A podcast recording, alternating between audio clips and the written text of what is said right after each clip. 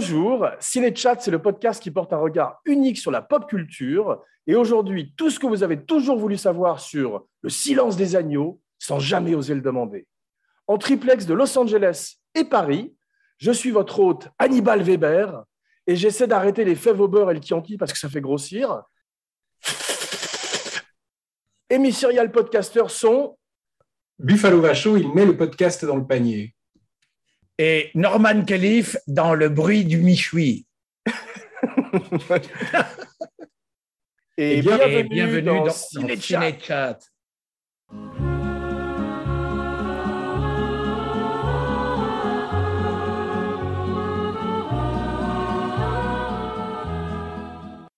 Ravi de vous retrouver, mes cinébadis, pour célébrer ensemble Abracadalloween, le podcast sur la magie noire du cinéma et très heureux d'accueillir enfin un nouveau Atman dans l'émission qui nous fait la gentillesse de remplacer au pied levé Philippe Sedbondi, à qui nous pensons très fort, mais qui n'a pas eu le temps de terminer son masque en peau humaine à temps pour l'émission, et qui nous retrouvera dans quelques jours pour une surprise.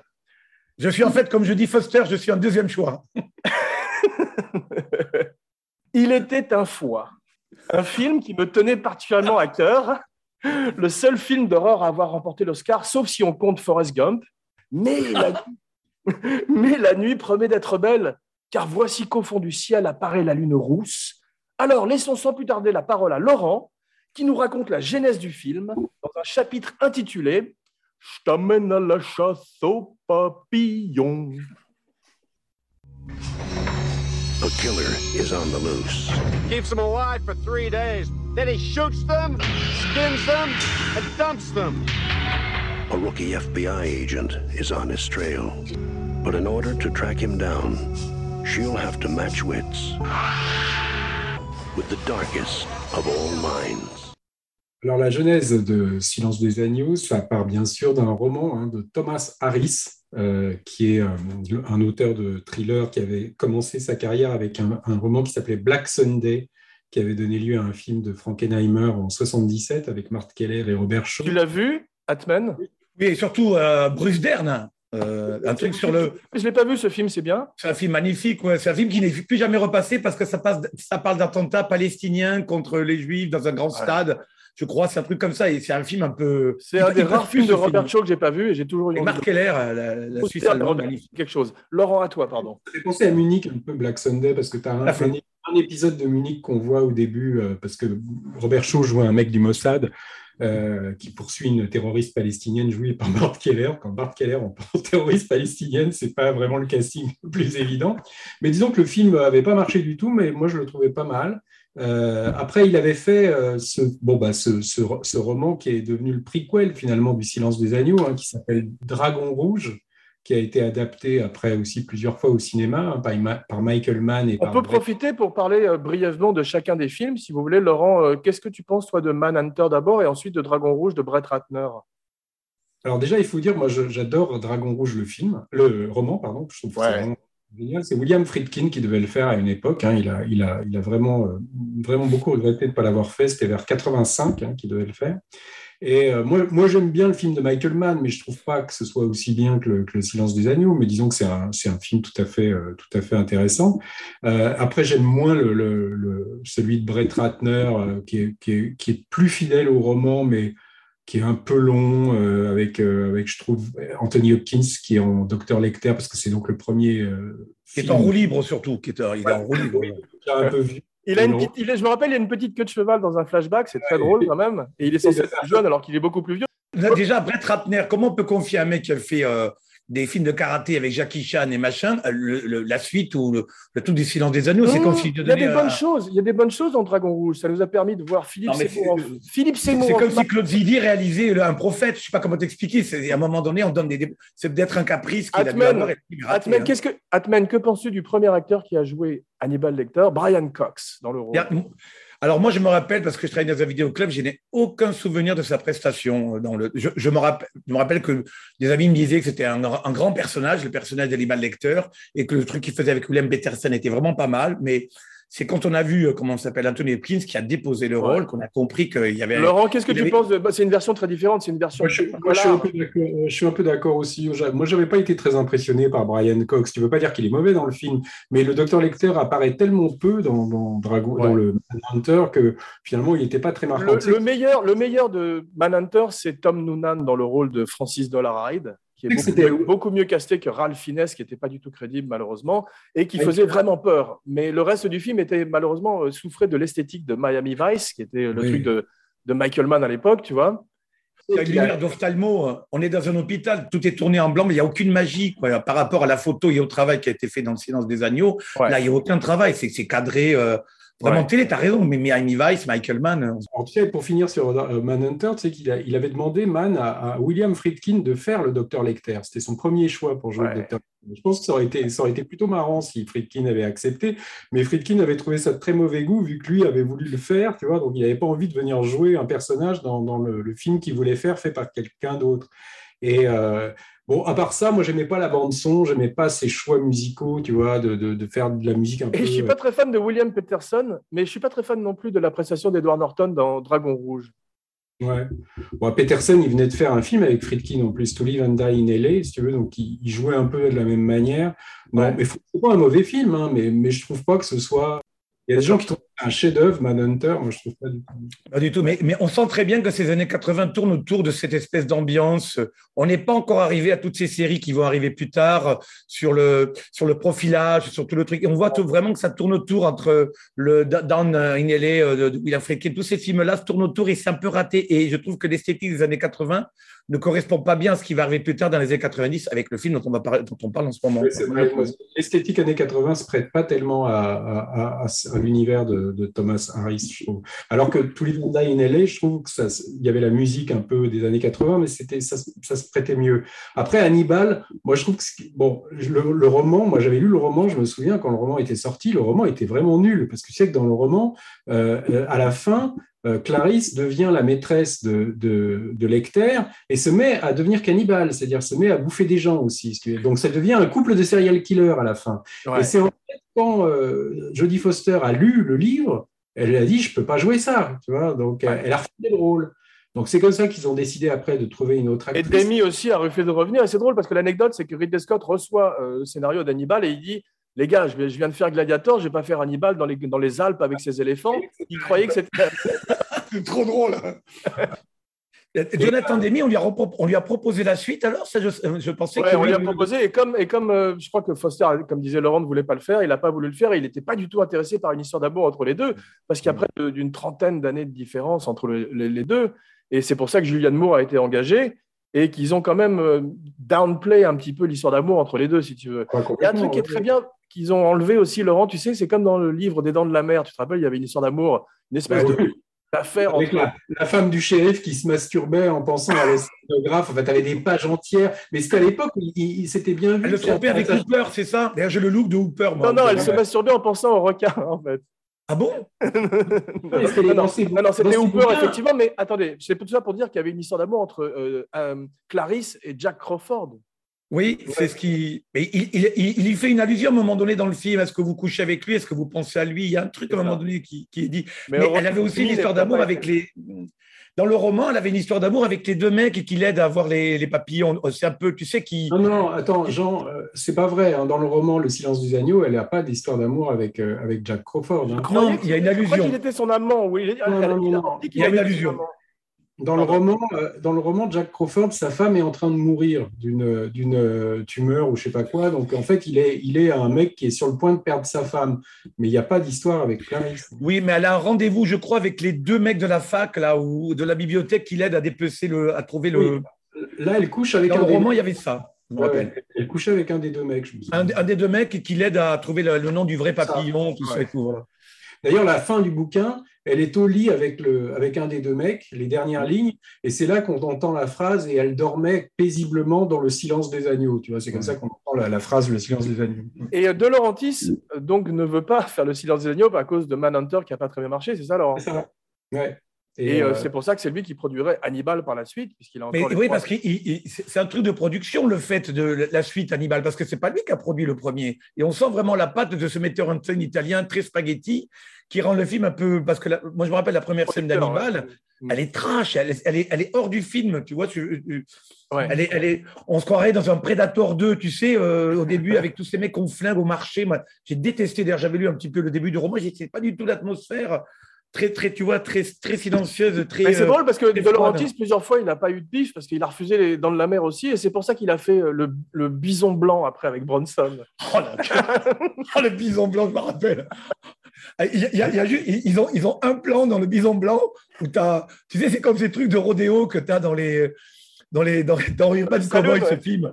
Tu vois, ils ont trouvé juste une mécanique de ce bison et, ils te servent le plan à toutes les sauces. Ils doivent se faire chier au montage on a combien de fois le, bison qui court? Ils le mettent 20 fois, 40 fois. Incroyable. Créé par Carlo Rambaldi qui a fait E.T. aussi. Ce pauvre Rambaldi, ils l'ont mis à toutes les sauces. En fait, Dino de Laurentiis, au départ, William Friedkin, quand il voulait faire Dragon Rouge, il voulait le faire avec un producteur qui s'appelle David Geffen. Tu vois et Ils, étaient, allés voir Dino de Laurentiis, qui avait les droits du bouquin Dragon Rouge, pour lui proposer de, faire une coproduction. Tu vois Dino de Laurentiis s'était mal entendu avec Friedkin sur un, film qui s'appelait The Brinks Job. Donc, ils ont commencé à s'insulter mutuellement et donc ça, Friedkin a, été un peu euh, veto. Enfin, l'autre n'a pas voulu que ce soit Friedkin qui fasse le, film.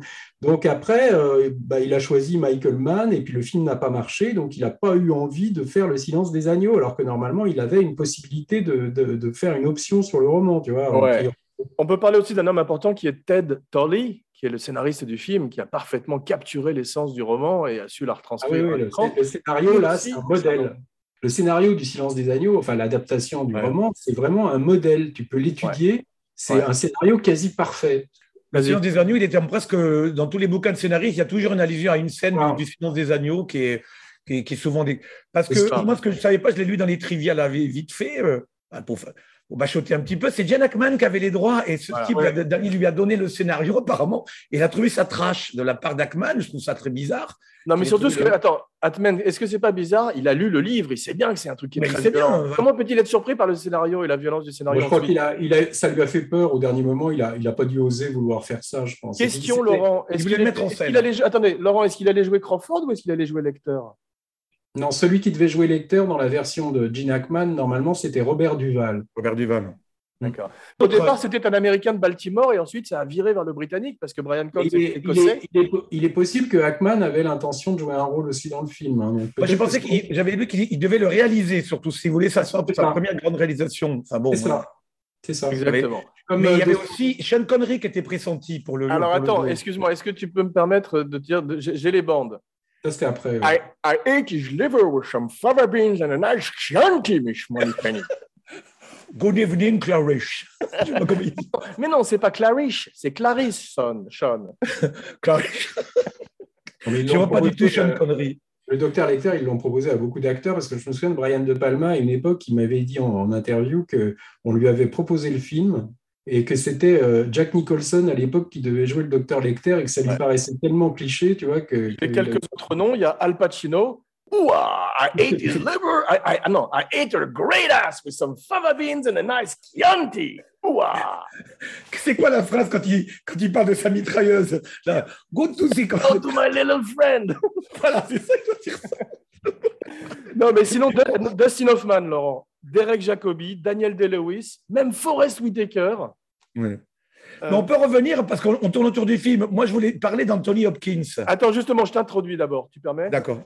Mais parlons un peu cannibalisme avec Atman, une des rares, une des rares victimes de Jeffrey Dahmer à avoir survécu, parce qu'il ne lui plaisait pas physiquement, et qui nous parle du bon docteur et son interprète Anthony Hopkins dans un chapitre intitulé Je vous apporte la nouvelle, tous les loups, tous les agneaux, plus jamais ne se querellent au bord du même ruisseau.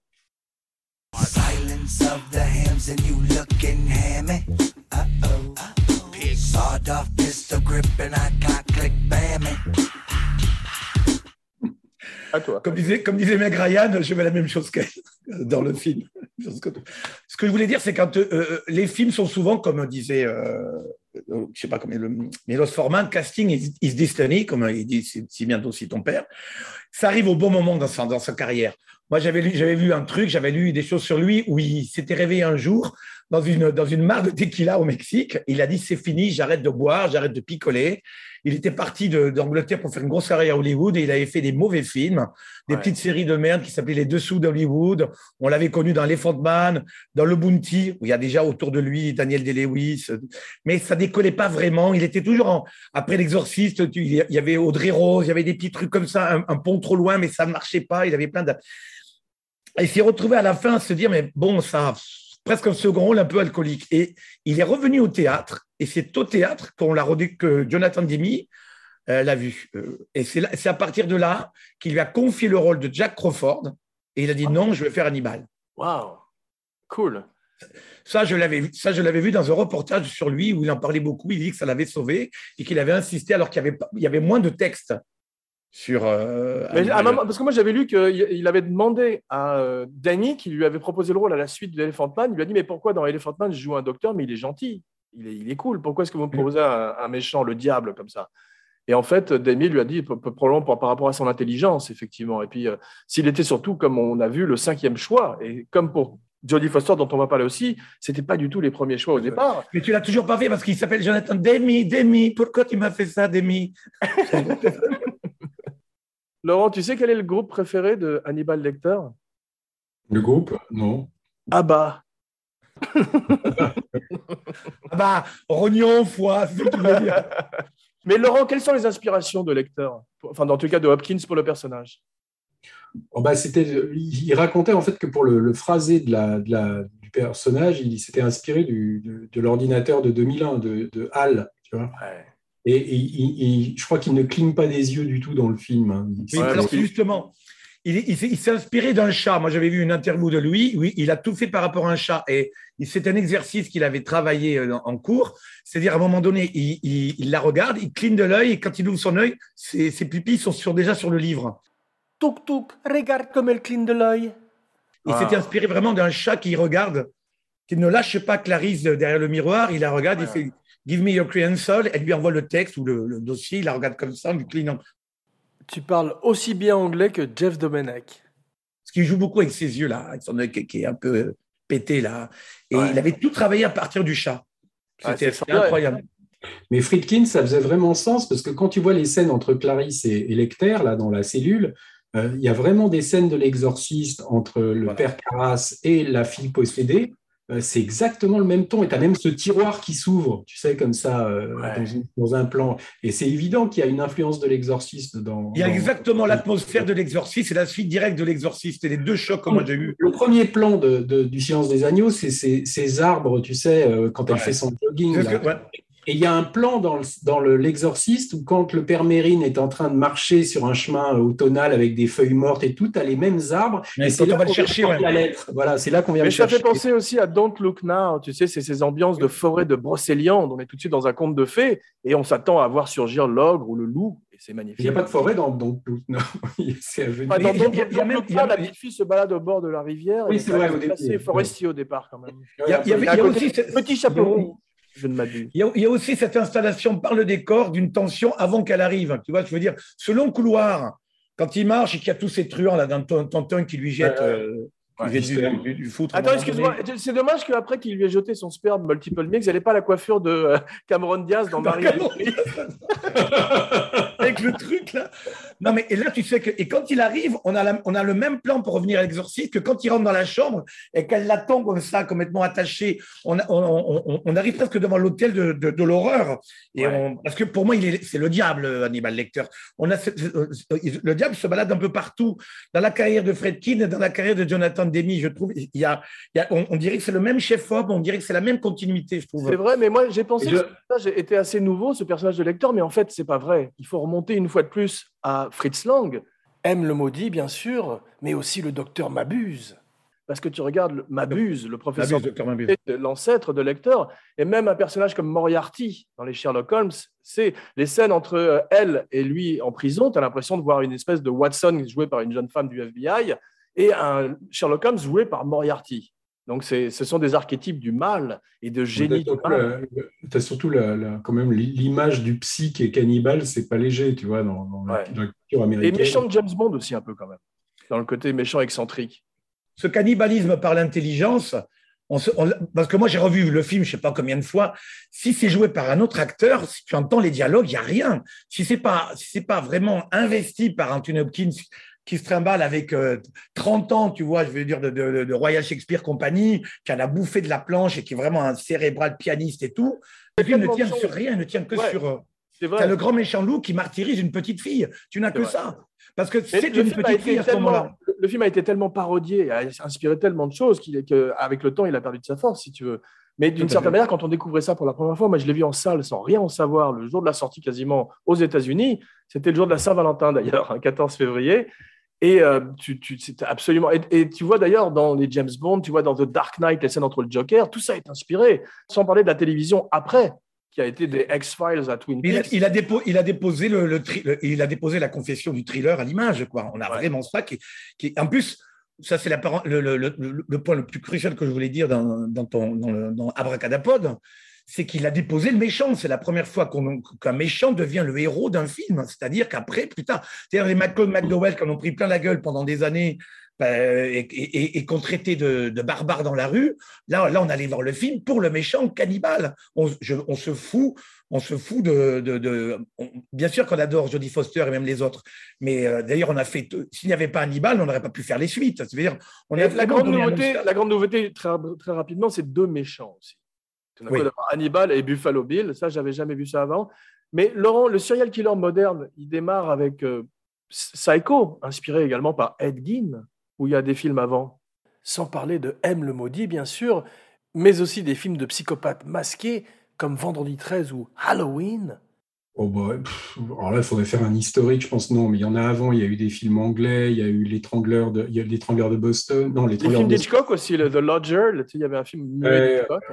Non, non, je pense que tu peux en trouver avant. Après, c'est quand est-ce que le serial killer est rentré dans la, dans la, dans la mythologie américaine, un peu, si tu veux, parce que c'est devenu vraiment. Est-ce que tu connais le premier serial killer américain? Le massacre à la tronçonneuse, tout ça. Tu, ça, c'est aussi inspiré par Ed Gein, comme Le Silence des Agneaux et comme Psycho. Mais le premier, tu... Atman, tu connais le premier serial killer américain? Je sais pas, Rockefeller, non? Non, je sais pas. ça, ça, devait être un film de Scorsese avec DiCaprio pendant longtemps. C'est un type qui s'appelle H. H. Holmes qui avait construit un hôtel du meurtre à Chicago au début du siècle, au moment de la foire internationale. Ça vous, ça vous dit rien apparemment. Non, mais, mais d'où vient Parce que cette notion de, serial killer, elle existait. Je suis en Allemagne euh, dans les années 20. Il y avait, je ne dis pas par rapport à M. le Maudit, mais je sais qu'il y avait des grands. il y, en a, il y en a eu plein pendant la guerre. Euh, le vampire de Düsseldorf. Voilà, il y, avait cette notion-là. Il y en avait en France, mais, euh, mais ce truc-là était vraiment répertorié avec les États-Unis. On a vraiment eu ça. Vrai, euh, Et puis l'âge d'or, ça correspond à l'âge d'or du cinéma aussi, c'est les années 70. Tout d'un coup, tu mm. avais les Bundy, les Dahmer. On a vu récemment, vous avez vu tous les deux, vous avez vu la série Dahmer, j'imagine, sur Netflix. Laurent, je sais que tu l'as vu. Mm. Non, moi j'ai regardé tous les, j'ai regardé les, les, trucs de, de, Fincher, là, les Manhunter, enfin les, tu sais les, les voilà, j'en ai regardé un paquet comme ça, mais après, euh, je retrouve toujours un petit peu le, il y a toujours un petit peu le silence des anneaux qui arrive dessus sur la première, la convoi, celle qu'on convoit. Tu vois, tu, as toujours les mêmes recettes qui reviennent un peu par rapport à l'enquête, c'est vrai. Mais c'est quand même bien. On est, on est vraiment, ils sont vraiment dans la, ils sont vraiment dans la tête des gens quand ils sont dans la tête du tueur. D'ailleurs, ils ont le, total euh, aide du FBI, un petit peu comme Top Gun où tout d'un coup ils ont aidé, euh, l'armée avait aidé le film et il y a eu plein mm. de gens qui se sont engagés d'ailleurs par la suite. Ils ont voulu euh, avoir des recrues, en particulier féminines dans le FBI et ça a très bien marché. Ça a été un très bon outil de recrutement. Et Laurent, tu peux nous parler un peu de Jodie Foster et en particulier à quel moment elle est dans sa carrière?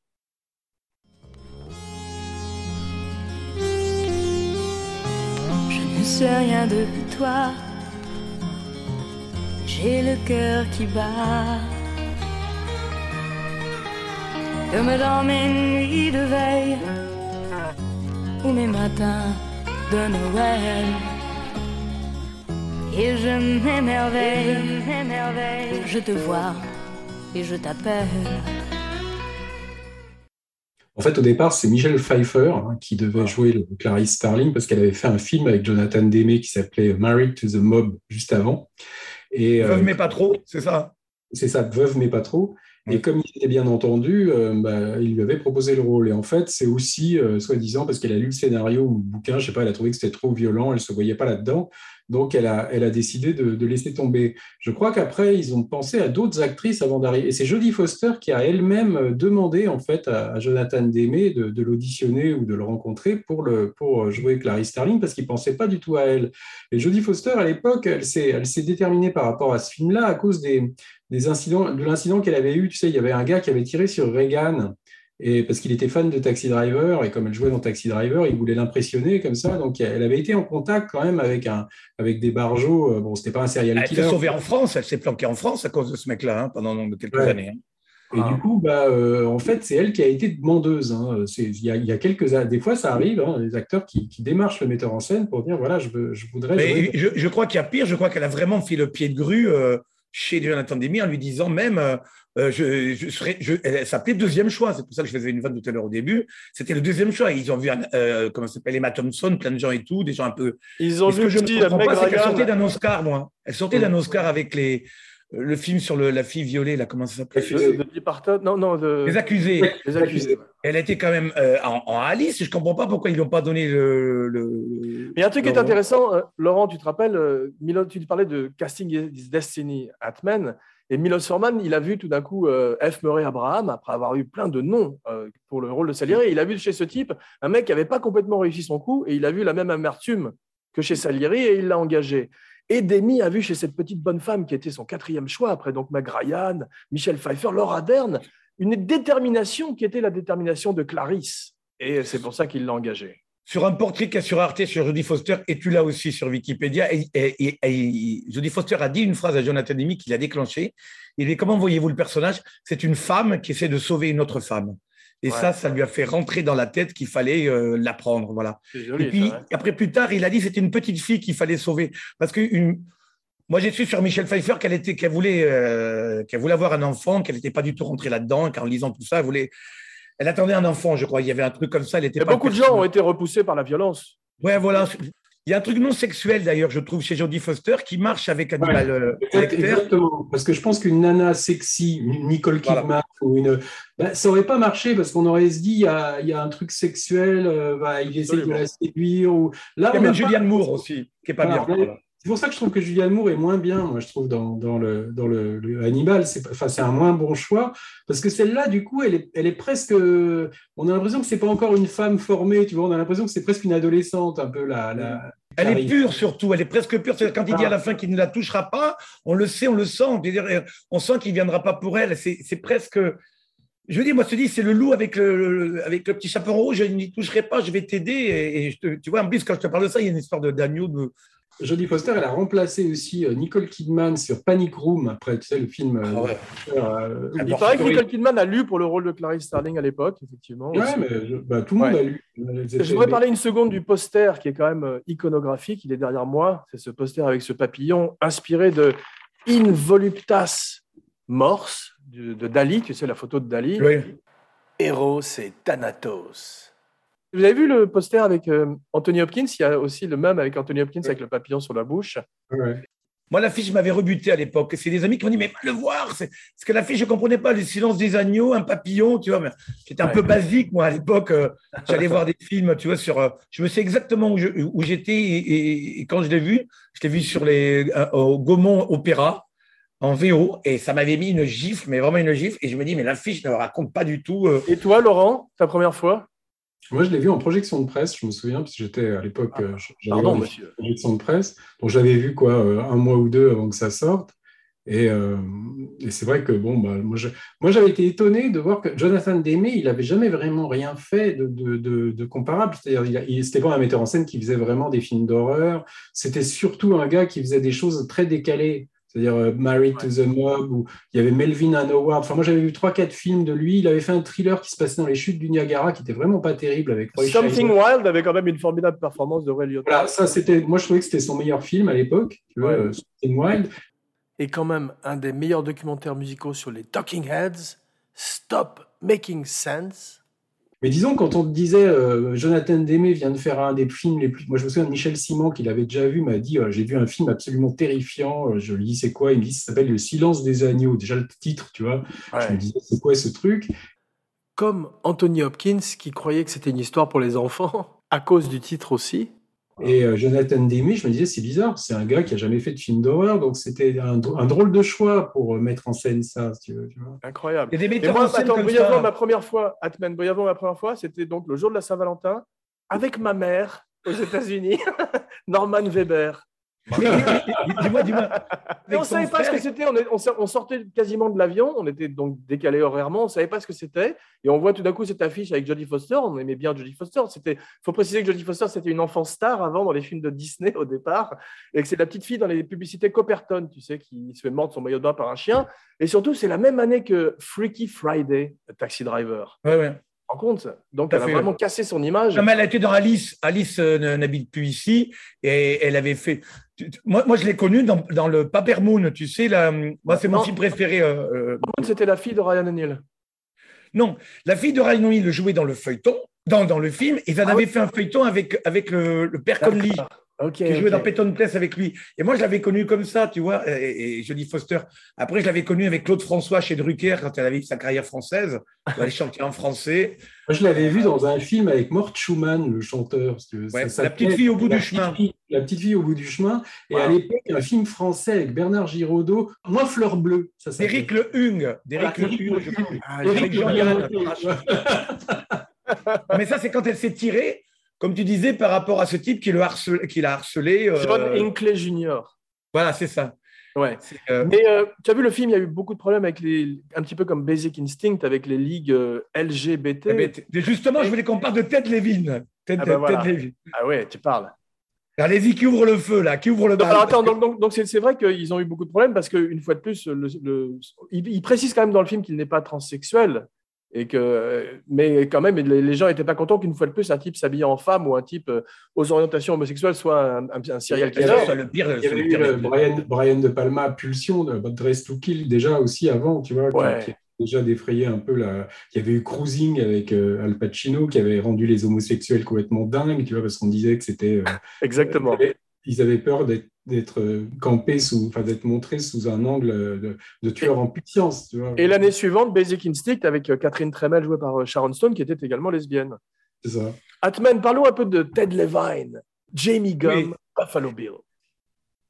Once again, they call me Buffalo Bill, Buffalo Bill, Buffalo Bill. Skin him up, him, I'm so I'm up in those kilts, up in those kilts, up, up in those kilts. Moi, Ted Levine, ce qui m'a vraiment surpris, euh, moi, c'est l'avoir vu vraiment faire des méchants dans la main droite du diable. Tu sais, il était toujours un peu. Et, ce rôle-là, je ne l'ai pas du tout reconnu. C'est vraiment la transformation à l'acteur studio, tu vois, d'un personnage. Il m'a vraiment glacé le sang avec son plâtre, la façon dont il a tué. Quand tu le vois en plus en VO, et sa voix un peu rocailleuse comme ça, vraiment, il, t'en fait des euh, cauchemars. le plâtre, le plâtre, c'était un truc que faisait Bundy pour attirer Bundy. ses films. Et, derrière, cette controverse a fait que ça LGBT, euh, où ils se mettaient, tu, sais pas, tu sais, le sexe euh, derrière le truc, ils, ont trouvé vraiment ses doigts, ils ont trouvé tout ça très très trash et ça, ça a vraiment été justement le syndrome ce que j'appelle Malcolm McDowell tu vois, tu tapes des petits vieux dans Orange Mécanique, euh, tu fais Caligula, on veut, veut pas te parler, tu vois ce que je veux dire? Vraiment, c'était l'époque, euh, et il a changé ça, Anthony Hopkins. Et derrière, euh, tu le retrouves dans Monk, parce qu'il essaie vraiment d'avoir une carrière un peu, un peu plus, je veux dire, un peu plus fleur bleue, un peu plus, tu vois, un, peu plus rose. Il était, très bien dans le remake d'Alexandre Aja de La colline à des yeux. La colline à des yeux d'Alexandre Aja. Moi, j'ai bien aimé Monsieur Raffi sur le premier, en fait. avec, Michael Berryman le, mec était, euh, je ne connais pas son nom.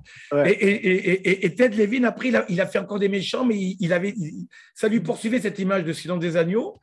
Et euh, quand tu le revois un petit peu après dans, dans, ce feuilleton, moi j'adore Kémon, où joue le capitaine Stétan de, de, de l'élan de où il joue vraiment un, petit bonne patte comme le capitaine Dobé, tu te dis, mais voilà encore une carrière euh, c'est drôle. Tu vois, c'est un second rôle et il continue à travailler. Il n'a pas arrêté. Il est même dans un Jurassic Park, je me rappelle.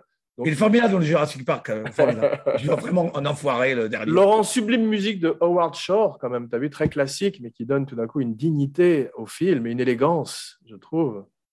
Tu l'as, la, la- je sais que tu collectionnes les musiques de, de films, Laurent. Tu l'as celle-là ou pas, non? Oui, oui, bien sûr. oui. Howard Shore, c'était surtout connu comme le compositeur de Cronenberg à l'époque, tu vois, qui avait, Ah ouais. avait aussi euh, After Ouais. Hours.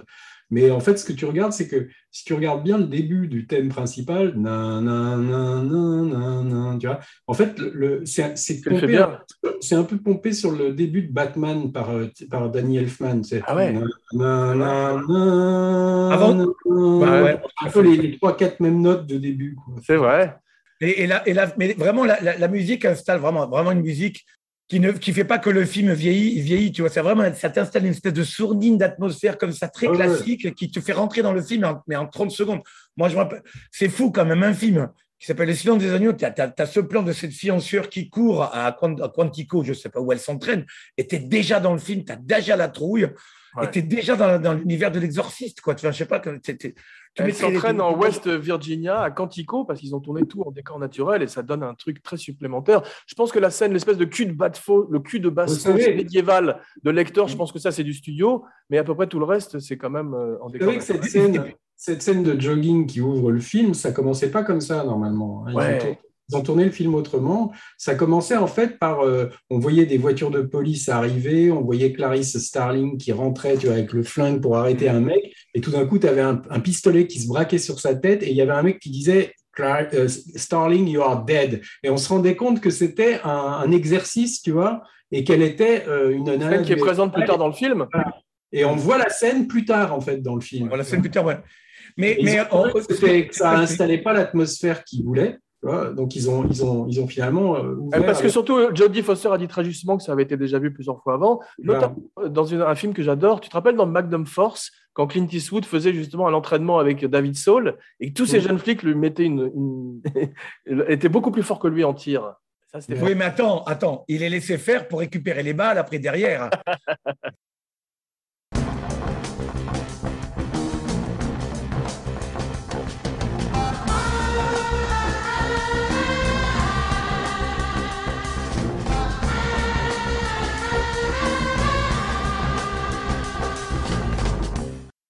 Mais pour revenir à- à- au, au casting de Jodie Foster, ils y gagnent énormément parce que d'abord c'est un film très féminin où, où d'ailleurs c'est elle qui enquête et on met Jodie Foster dans l'ascenseur avec ses grands flics.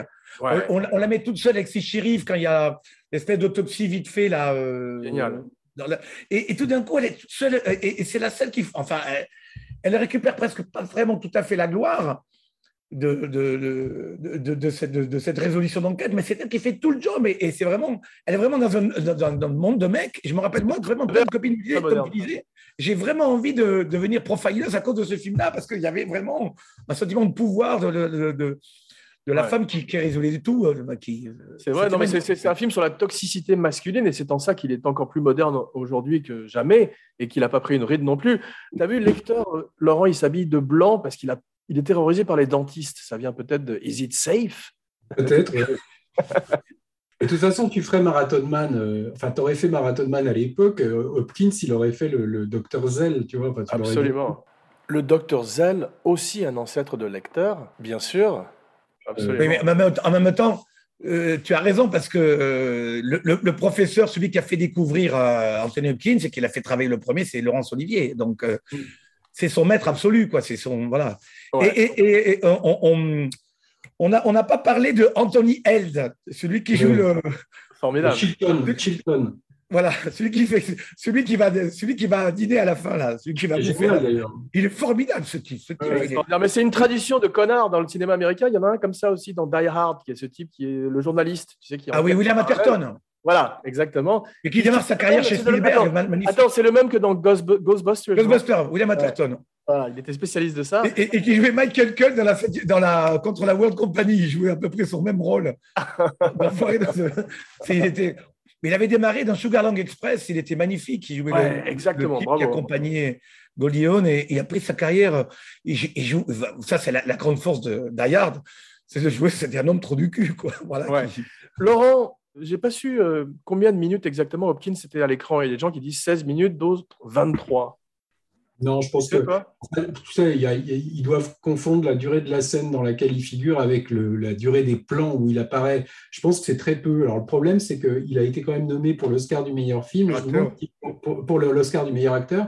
Et je me demande si pour l'Oscar du meilleur acteur, tu n'as quand même pas un, un, métrage normalement réglementaire. C'est-à-dire que sinon, tu es supporting acteur, tu vois, si, si tu es juste. C'est un second rôle dans le film. Hein. Ouais, moi, ça me paraît. Tu crois que tu comptes aussi, par exemple, quand il est allongé sur le sol avec le masque de, de, de, de Pembury sur le visage. It's Pembury, talk to him, damn it!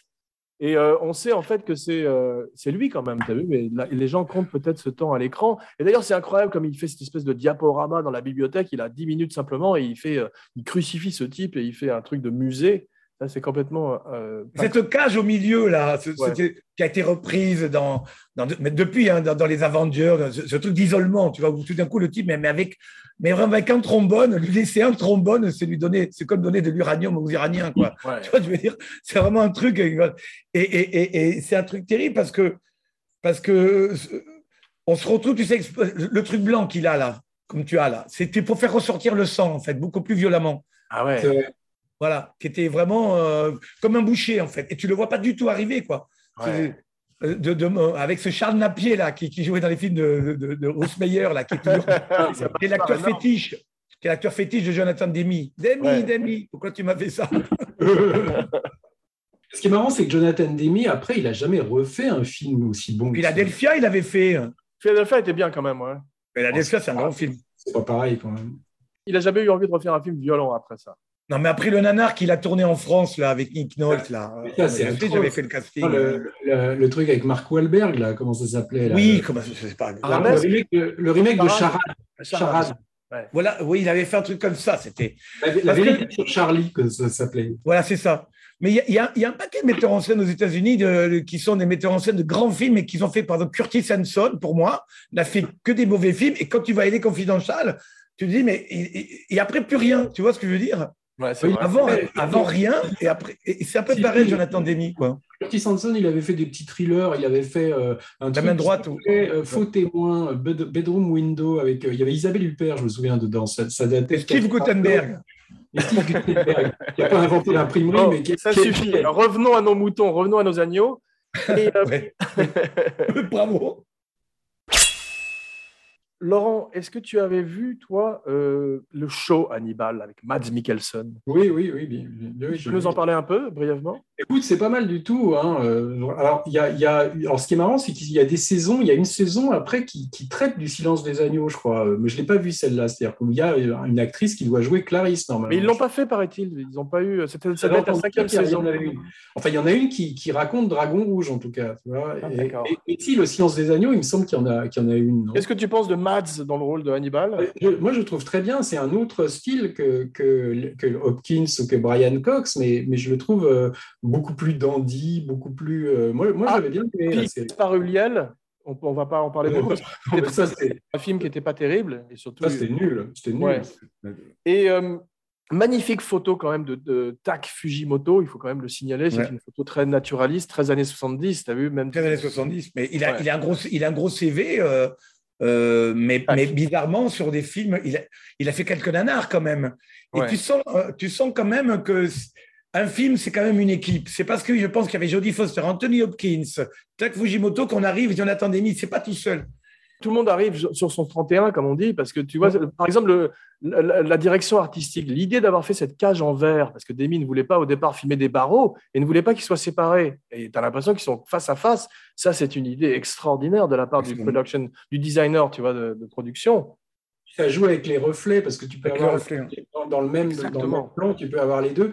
Et puis il y a vraiment une influence, moi j'ai trouvé, euh, enfin en tout cas dans les plans où ils se parlent tous les deux, c'est surtout dans la scène où il est après, tu sais, dans l'endroit où il va s'évader, là, quand il est dans le musée, là, tu sais, dans la cage. Euh, oui, dans la, il y a des gros plans, vraiment, euh, tu te croirais presque dans un film de Bergman, c'est-à-dire tu es, vraiment des très... Je pense, que, je pense que le gros plan, c'est le plan signature de Demi, on le retrouve souvent dans ses films, et tu as vu, euh, Lecter s'adresse directement à la caméra, il brise le quatrième mur, alors que Jodie Foster est plus fuyante, elle part, elle part mmh. sur la gauche ou sur la droite. Ça, c'est le, dialogue, le dialogue est vraiment formidable. Enfin, les, échanges entre les deux, les c'est super bien dialogué, enfin, c'est très économique. Non, moi je te dis, le scénario, moi je donne des cours de scénario, je l'ai fait étudier à des étudiants, tu vois. Ah Je, voudrais parler brièvement euh, d'Anthony Hopkins parce qu'il est le seul à être revenu pour Hannibal parce qu'il a touché 25 millions de dollars. Et il a une, tu sais comment il travaille, Anthony Hopkins? J'ai entendu ça dans un podcast récemment. Il lit le script 200 fois, Batman. Ensuite, il prend un Polaroid du personnage. Il s'habille comme le personnage.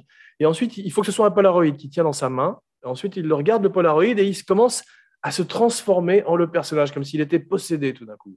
Et les gens racontent que quand tu vois ça sous tes yeux, c'est absolument hallucinant. Quoi. il y a une autre règle qui s'appelle NAR, No Acting Required. Et c'est quand il se rend compte qu'il n'a rien à foutre, il est juste là. Euh, ça, c'est ce qu'il met sur le scénario. Voilà, c'est ça, il marque ça sur son scénario. D'abord, il paraît qu'il n'a pas du tout communiqué avec Jodie Foster pendant tout le film. Elle, elle l'a dit dans plein d'émissions, elle a dit il m'a pas voulu me parler du tout, on a échangé comme ça. Ouais. Le, premier, la première scène qu'ils ont ensemble, c'est l'arrivée. Et Jonathan Demi lui a dit Mais où est-ce que tu veux te mettre? Dans un coin, devant, près de la. Il a dit Non, je l'attends au milieu, debout. Extraordinaire. Fantastique. Extraordinaire. Et ça démarra comme ça le film. Et je vais me en mettre plein la gueule. Et, quand on arrive, on est, on est, on se...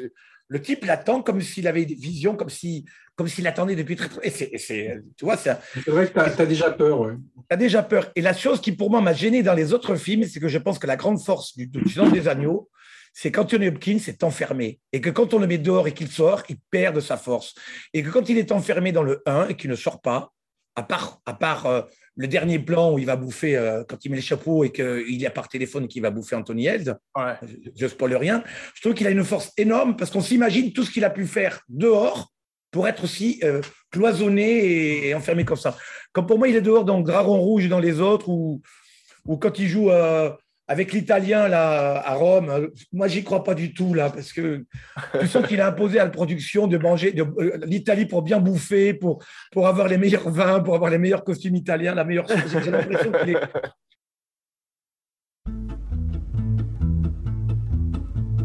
Un bon petit diable à la fleur de l'âge, la jambe légère et l'œil polisson, et la bouche pleine de joyeux ramages, allait à la chasse aux papillons. J'adore Hopkins, à un moment dans sa carrière, il a dit à son agent Bon, maintenant, je suis Sean Connery. Et il a fait Zorro.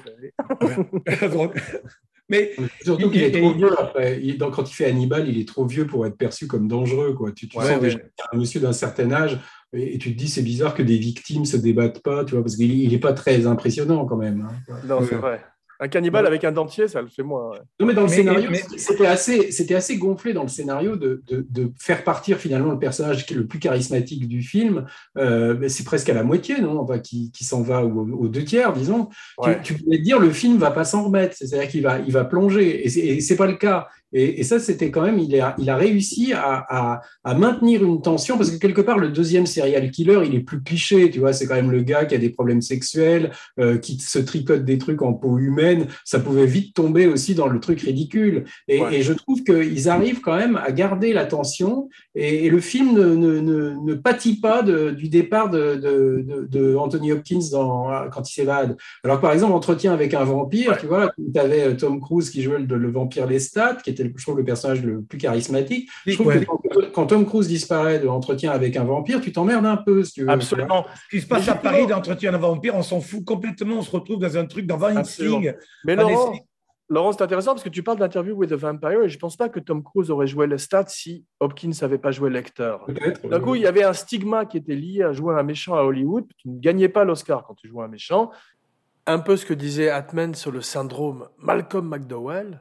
Et tout d'un mm. coup, tu étais marqué comme Bruce Dern après avoir tué John Wayne, qui a été marqué pendant 10 ans dans sa carrière, après l'avoir tué dans les Cowboys, tu vois. Euh, Marlon, Marlon, Brando dans Le Parrain, c'est quand même un méchant aussi. Mais Non, c'est un méchant qui protège sa famille et qui touche pas à la drogue et qui dit de t'attaquer en famille. Donc c'est très très différent quand même.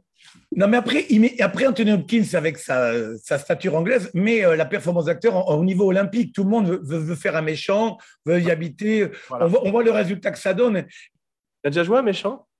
Euh, moi, je voudrais en jouer un maintenant. Là, je joue, je, je, joue souvent des petits enfoirés, mais on n'a on pas cette stature-là en France. Euh, on, veut dire, il faut, le, il faut lui laisser faire le coup du Chianti, là.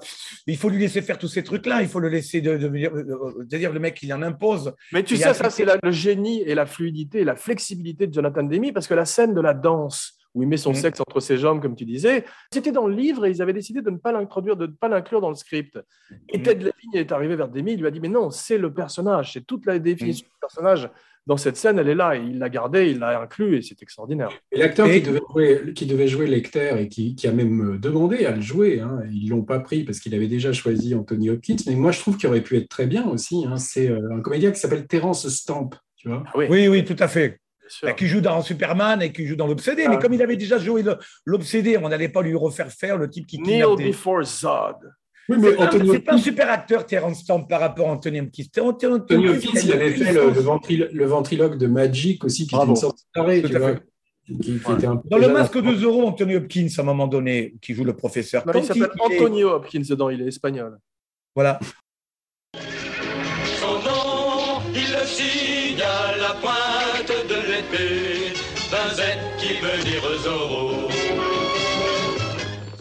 Quand il, quand il aide Zorro, à un moment donné, il fait vraiment peur. Moi, Je vois, je me rappelle, il a une violence comme ça physique avec son.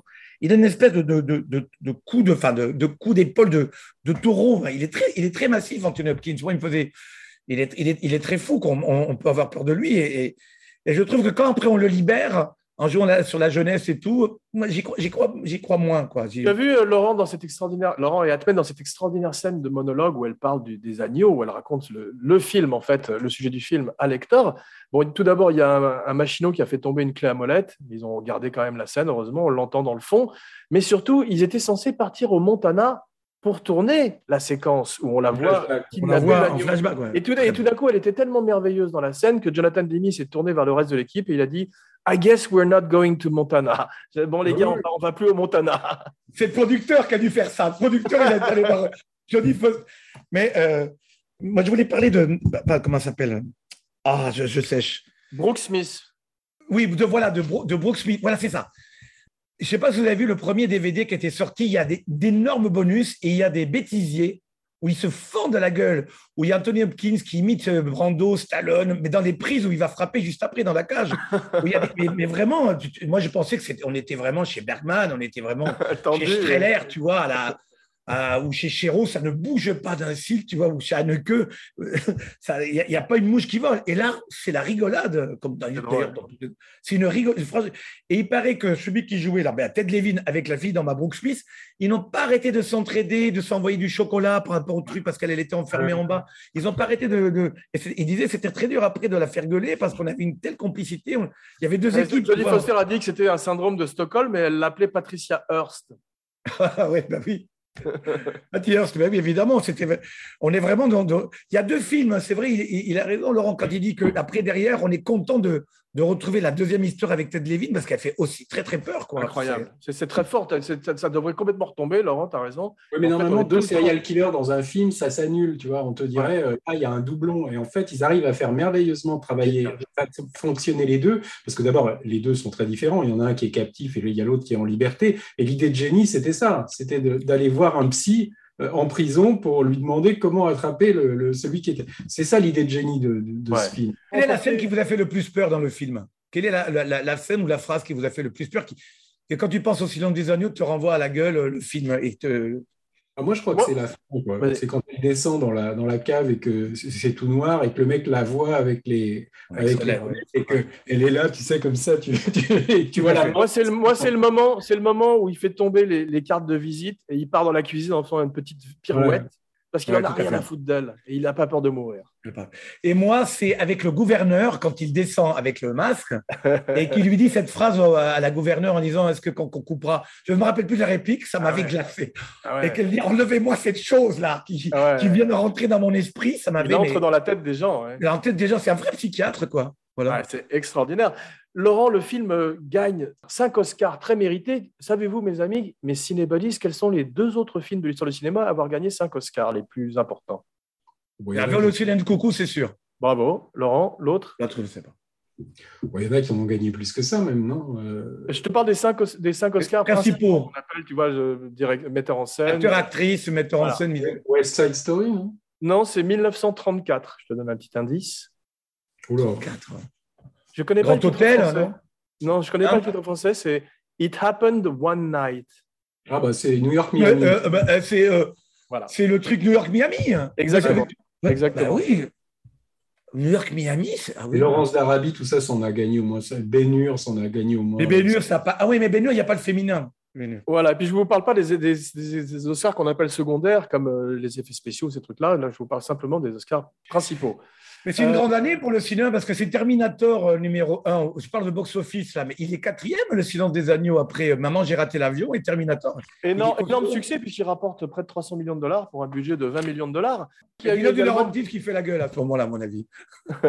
tu m'étonnes. Mais il y a eu également John Hurt qui aurait été pressenti, Christopher Lloyd, Great Scott Clarice, Patrick Stewart, Christopher Lloyd, le Christopher Lloyd de, Back to the- de Retour vers le futur, non, de Zeus. Te fous de ma gueule. con, hein. Patrick Stewart, Louis Gossett Jr., Jeremy Irons qui a refusé parce qu'il venait de faire Von Bulow. Je suis pas un fan de Patrick Stewart, moi. Je, pour moi, c'est le Guy Montagnier du, du cinéma. Je, je l'aime pas trop. Je J'ai jamais aimé, moi. Je, Moi, j'aime bien quand même. et jouer Magneto, bah bon, Laurent, j'ai j'ai- j'ai lu que John Lithgow a dit qu'il avait lu aussi pour le rôle. Il Aussi, était- ouais. Et Donald Sutherland, ils n'ont pas essayé non plus parce que Euh, tu l'aurais vu aussi. Peut-être, il aurait été bien aussi, mais Lightgo, il a été un merveilleux méchant chez De Palma, et il a été un formidable méchant dans euh, Dexter, où il faisait le Trinity Killer, le tueur de la Trinité. Je ne sais pas si vous avez vu dans une saison de Dexter qui est peut-être la meilleure. Mais il y en a plein qui pouvaient. Friedkin, lui, quand il voulait le faire, le- enfin quand il voulait faire Dragon Rouge, alors il voulait prendre un acteur anglais qui n'était pas connu du tout, qui est un gars qui s'appelle Ian Richardson et qui Ouais. joue dans House of Cards, tu sais la, la, la version anglaise. Mais il joue dans Brasil aussi. C'est pas celui qui martyrise la fille dans Brasil à la fin. Pas le docteur dans Brasil, Ian Richardson, il me semble. C'est lui qui fait le grand-père dans Greystock qui meurt sur le plateau dans Non, l'escalier. non, ça c'est Ralph Richardson. Ah voilà, ok. Donc, Là, Ian Richardson, c'est un type très maigre, Ok. avec, avec une gueule de majordome anglais, tu vois. quoi. Oui, bah, je sais, je sais que je, je le connais. Il avait joué dans un film d'Antoine de Caunes à, à- à Londres avec, euh, avec euh, Jean Rochefort et Charlotte Rampling. Il jouait un majordome, justement. Ok. Enfin, j'avais déjà appris qu'il était de- très alcoolique, on m'avait dit, qu'il était, qu'il buvait beaucoup. C'était De déjà- l'alcool qui c'était demandait. déjà l'idée de faire jouer Lecter par un anglais, tu vois. Alors que normalement, Ouais, ouais. vraiment, Lecter est américain. Oui, il est de Baltimore normalement, mais euh, il est Mais d'origine. Attends, euh, attends, il est d'origine lituanienne dans le livre et il a un, il a un truc en commun avec un grand serial killer qui s'appelle Chikatilo, c'est que son, son frère ou sa sœur est mangé par des cannibales dans le livre. C'est ça, ouais, ouais, par, euh, par- dans- dans- pendant la guerre, pendant la Seconde Guerre Pendant la guerre, c'est ça. I wish I was special. You're so fucking special. But I'm a creep.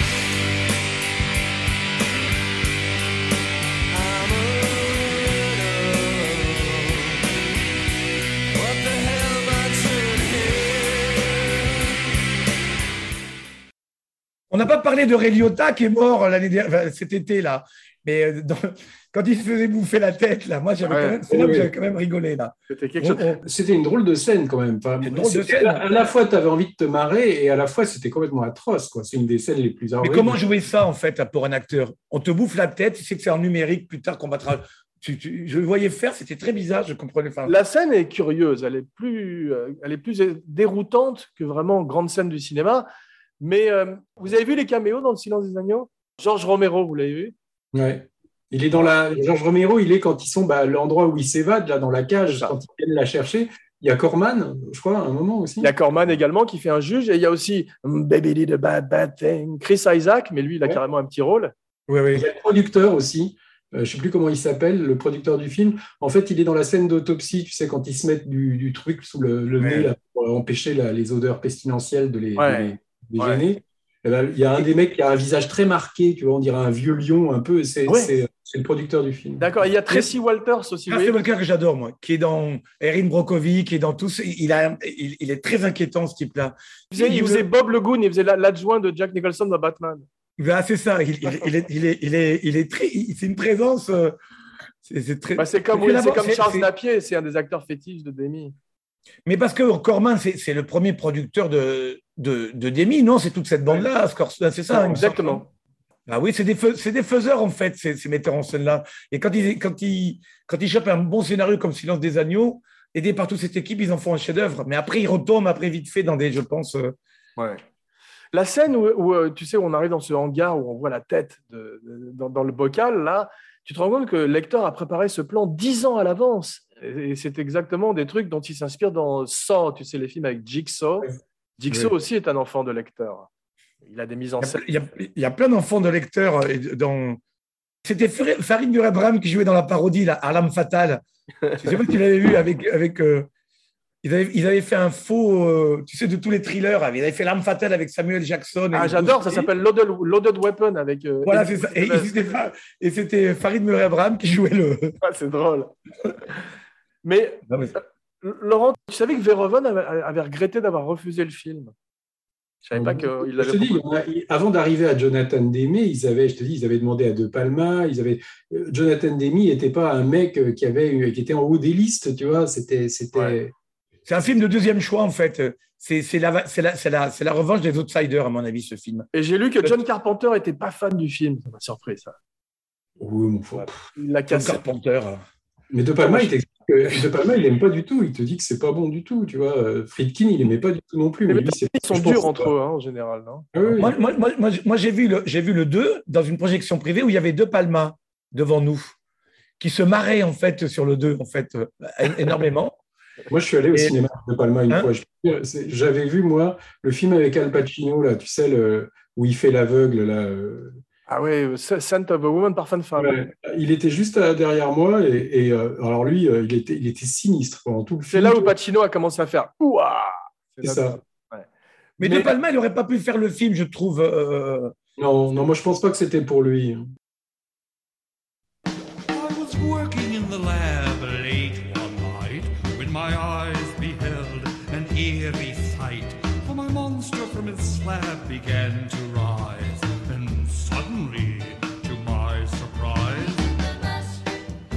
He did the monster mash.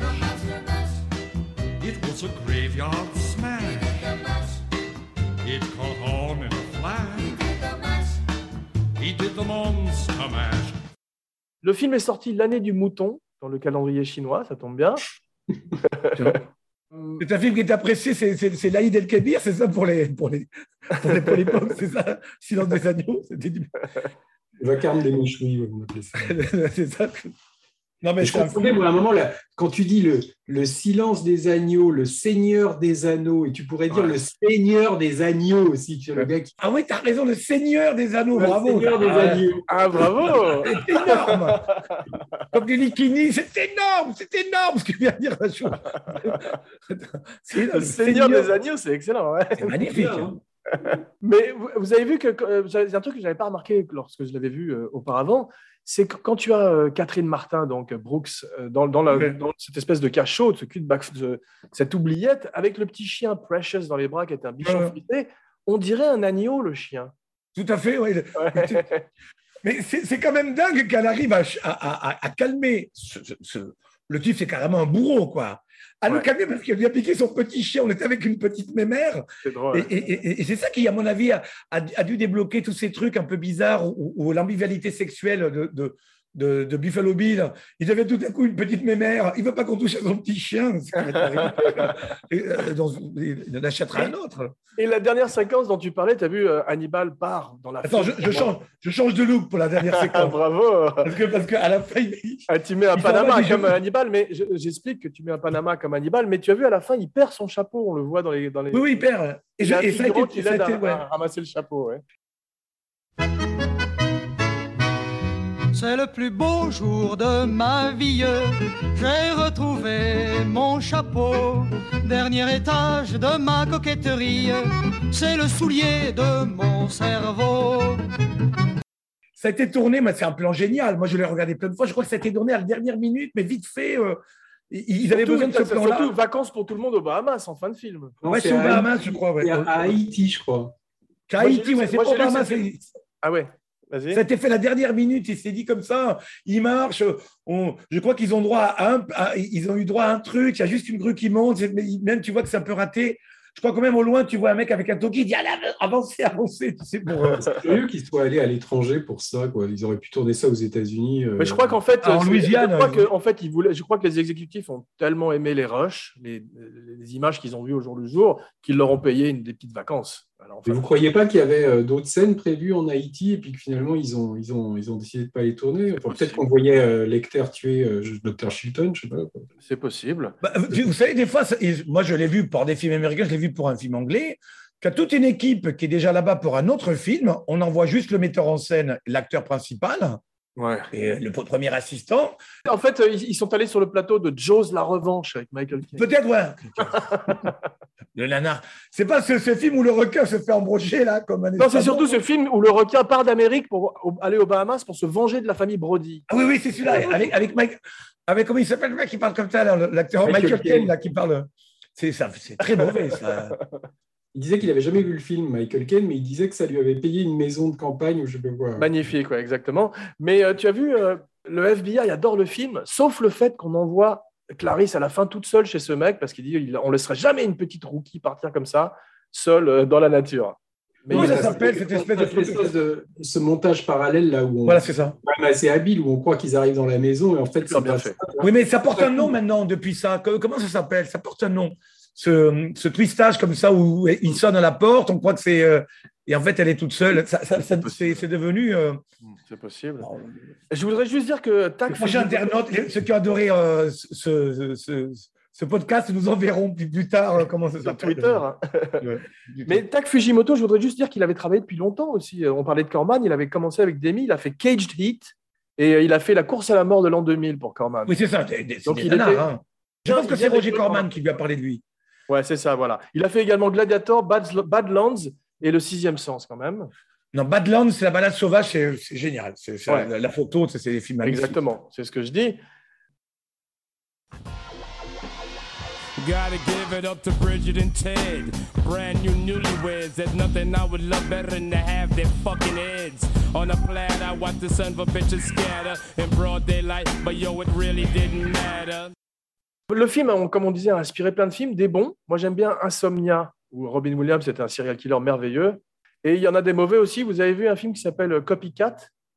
Ah oui, mais ça a lancé Copycat avec. euh, comment il s'appelle ce chanteur là Harry Connick Jr. Ah oui, moi, qui, qui joue des méchants. On l'a vu dans plein de films. je- Et Laurent, comment ça s'appelait Juste Cause, où justement Sean Connery était face à euh, Ed Harris, qui faisait le méchant. Qui avait... Ça s'appelle Juste Cause. Juste Cause, parce que Ed Harris de- avec la femme de Spielberg, là, c'est pas ça, là? Crois que c'est ça, parce qu'il y a eu aussi, Avec quelque chose là qui se passe en Louisiane il y a Ouais. aussi le Taking. Lives et le The Bone Collector aussi qui sont dans Il y en a un qui était quand même gratiné, c'était avec Christophe Lambert. Ça s'appelait Résurrection. C'est fait par, euh, par le gars qui a fait Highlander, là, Russell Mulcahy. Monsieur Mulcahy, voilà. Flop. Mais d'ailleurs, dans The Rock, il y a une allusion à Hannibal Lecter. hein. Quand on accueille Anthony, euh, euh, quand on accueille Sean Connery et qu'il ne faut pas le faire sortir et tout, il n'y a que lui. Il est accueilli comme, euh, comme dans euh, Hannibal Lecter, quoi. Ah ouais, c'est pareil, ouais. Il- Welcome to- la, la cervelle mangée par Hannibal. Mais je- moi, j'ai adoré. euh, j'avais pas fait. euh, Laurent l'a dit. J'avais pas fait l'allusion avec le tiroir qu'il y a dans l'Exorciste là quand il ouvre. j'avais que le tiroir arrive violemment. Scott Glenn est formidable. Il, il ressemble beaucoup à David Carradine, je trouve. Ouais, tout à fait. Ouais. Et euh, il est très très bien dans ce rôle. Et euh, toute cette bande là, il y a Scott Glenn et moi je le confondais longtemps avec Lance Eriksen pendant longtemps. Celui qui est dans euh, Alien là, le robot. Enfin, le- Roy Scheider, Lance Eriksen et, euh, et, et Scott Glenn. Tu aurais pu mettre Roy Scheider en Crawford aussi, tu vois. Il, Ouais, a- tout il à fait. c'est vrai. il aurait marché aussi. C'est dommage qu'ils n'aient pas fait un film où ils jouent des frères. Mm. C'est des types émaciés qui vieillissent pas, ils sont qui sont très secs comme ça. Il y a un truc qui est très très bien fait et qui est complètement une réflexion de la vie, c'est que le FBI et la police, tout le monde commence à se bouger dès l'instant où on kidnappe une fille riche. T'as vu? Parce que quand, quand Dahmer se met à tuer des Noirs dans, dans son ghetto, personne ne bouge une oreille pendant des années, alors que là, tout d'un coup, ça commence à, à- à- à s'agiter dans la fourmilière. Mais ce qui est mais- fort dans le scénario, c'est que ça reprend vraiment. Moi, j'avais étudié ça sous l'angle du récit. hein. Je veux dire, le récit est quand même très fort parce qu'il y a quand même une, un- une structure de conte de fées quand même, hein, quand même là-dedans. Ouais. C'est pourquoi ça, fait, ça parle à l'inconscient et tout ça. C'est que tu as, quand même le grand méchant loup, tu as quand même la petite fille. euh, enfin, Il y, a, y a des mécanismes qui viennent des contes de fées. Les plus grands scénarios sont toujours reliés à un conte de fées.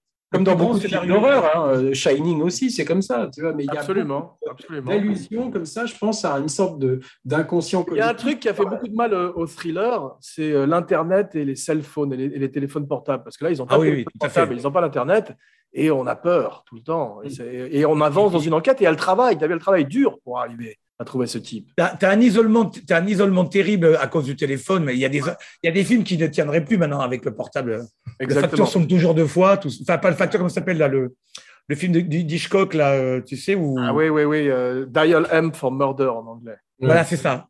Ouais. Mais euh, il y a, vous savez ce que ça veut dire Starling, son nom en, en français? Non.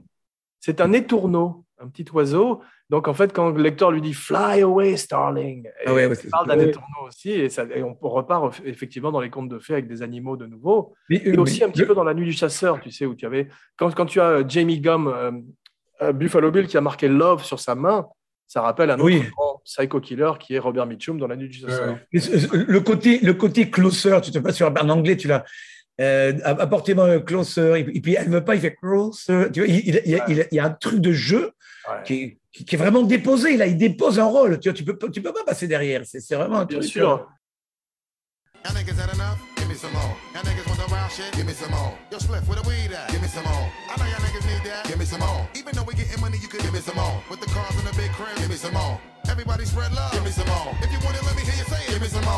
Y, a, il y a un hommage, je trouve, à Psycho, parce qu'on voit les oiseaux empaillés, et puis dans cet univers euh, de Jamie Gum, de Ted Levine, ça ressemble aussi un peu à Leatherface, à la maison de la, de la famille tronçonneuse. Il y, a, il y a beaucoup d'acteurs qui ont trouvé qu'il en faisait des tonnes, euh, Anthony Hopkins. Tu vois.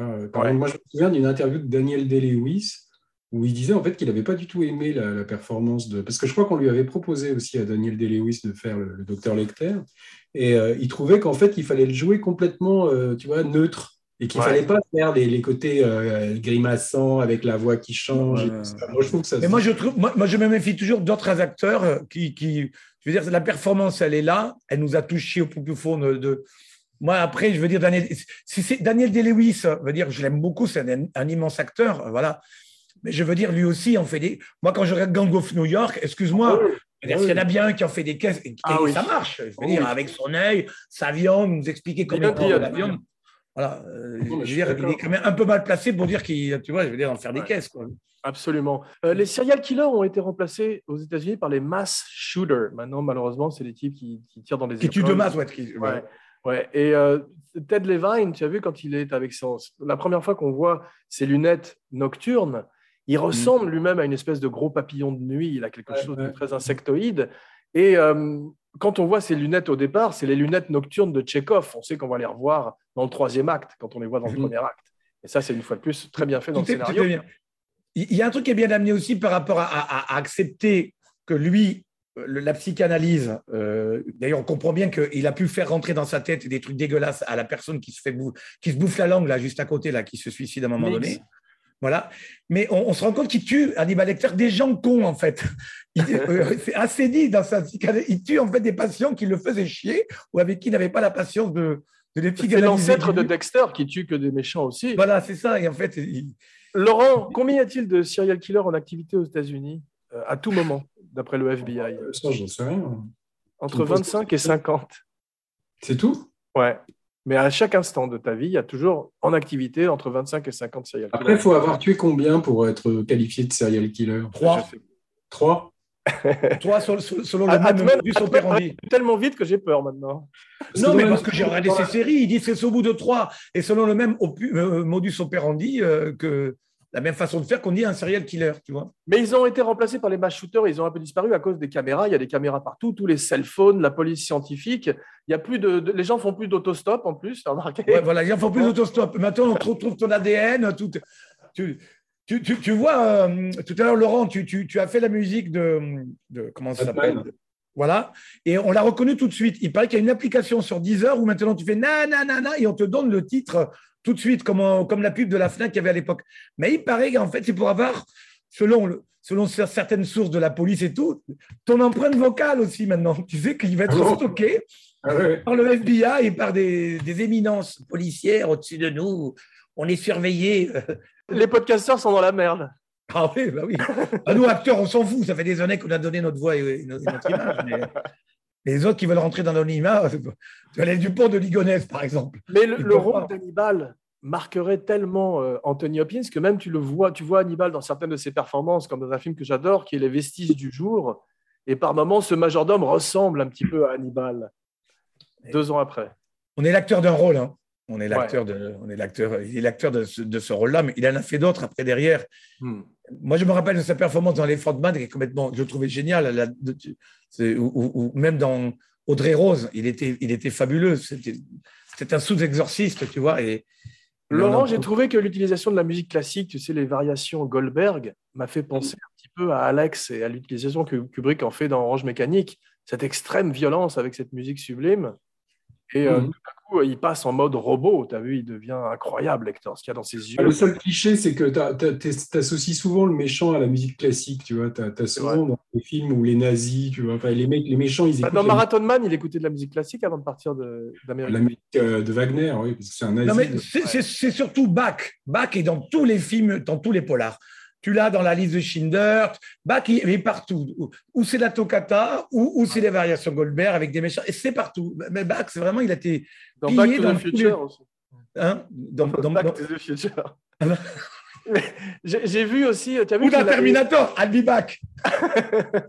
Il y a un truc qui est très, très bien fait aussi dans le production design, c'est que euh, Buffalo Bill a deux sphastikas, il a deux croix gammées sur son lit, tu as vu? Hmm. Brodés sur Ah son oui, lit. oui.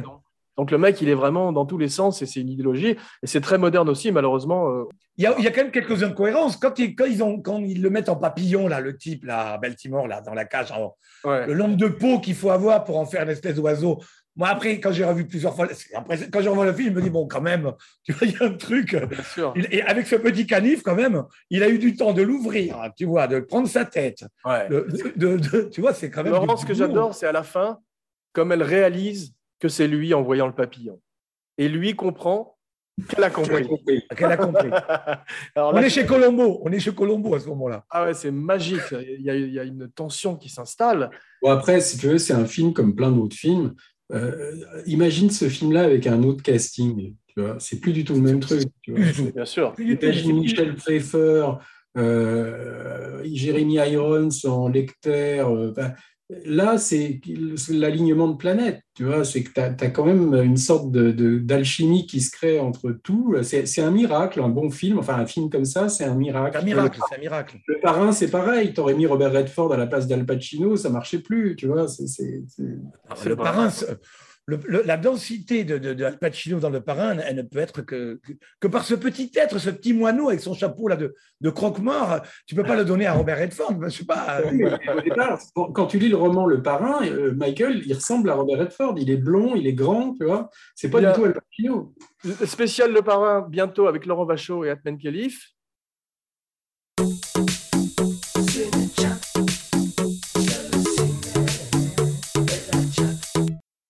Bien, merci mes cinébuddies pour cette enquête dans les tréfonds de l'âme humaine. Le fond de l'air effraie. Laurent, tu es en pleine écriture, donc merci. Et Atmen au théâtre et au cinéma, et bientôt un jeu vidéo. Donc merci beaucoup d'être venu dans l'émission. Moi, je suis dans le nouveau jouet. Bon, voilà. je joue ce que faisait Charles Gérard. Donc, Formidable. Eh les mecs, fais-moi Charles Gérard. Charles Gérard, c'est- non, je peux te le faire, Charles Gérard, dans La Bonne Année, quand Ventura ne comprend pas comment. Il dit Mais c'est comme ça, les femmes, maintenant, elles sont modernes. Il, il dit un truc comme ça. Tu vois, il dit comme ça. Et, ou dans Flic au Voyou, il avait aimé dans Flic au Voyou, quand il dit euh, euh, Théodore Misard, il a tout macroté, de Menton à Marseille, même la, pétanque. Même la pétanque. La façon dont il Pas parle, mal, pas mal, ouais, pas il fait un truc comme ça, mais avec sa tête, il a une tête comme ça de. Il y a un très bel hommage au César sur Charles Gérard, mais magnifique, qui est, qui est un historien que personne n'a compris. Ils ont montré tous les gens qui, qui, qui adoraient euh, Belmondo. Et Belmondo, ils ont, fait un, ils ont fait un hommage à Belmondo, mais Charles Gérard était mort six mois avant. Et à la fin, et la, la dernière phrase pour de, au, au César, et, et Belmondo regarde Charles Gérard dans un film, il dit Je pars avec monsieur. C'est-à-dire, Ah, bon. je pars au paradis, mais j'emmène Charles Gérard avec moi.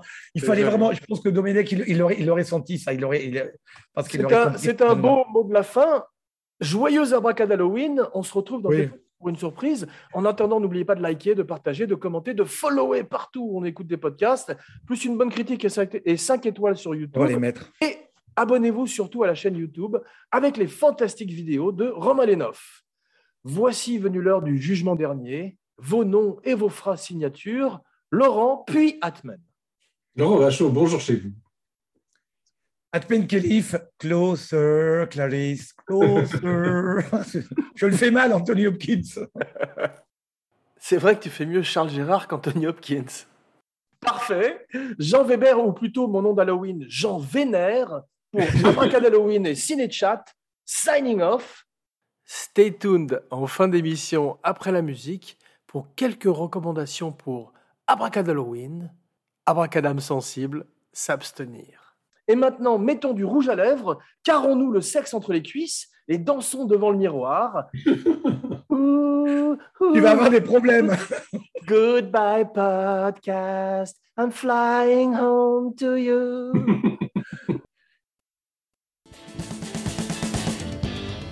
Can't seem to face up to the facts.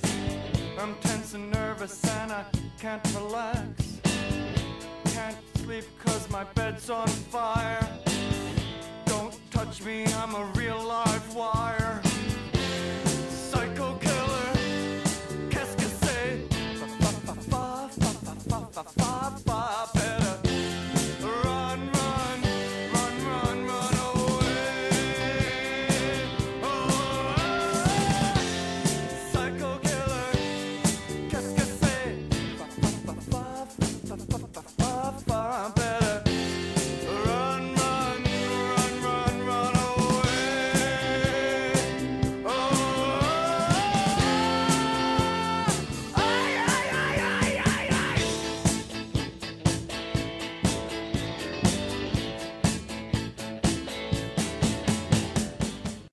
Là, là, il y a fait Halloween là, euh, bientôt. Il faut, Est-ce qu'il y a des films d'Halloween aux États-Unis qui sont sortis là Bah, je peux t'en je peux t'en conseiller quatre direct si tu veux. Vas-y, parce que moi, je. Alors, il peu. faut voir euh, Smile, il faut voir Terrifier 2, il faut voir Ouais. Barbarian et il faut voir Pearl.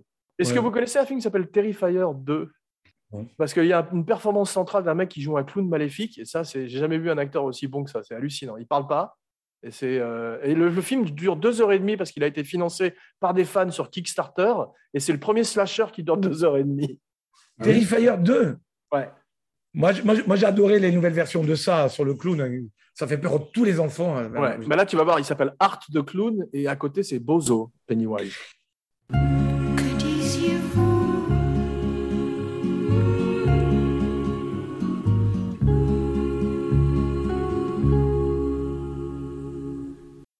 Et bienvenue dans Cinéchat. Pod.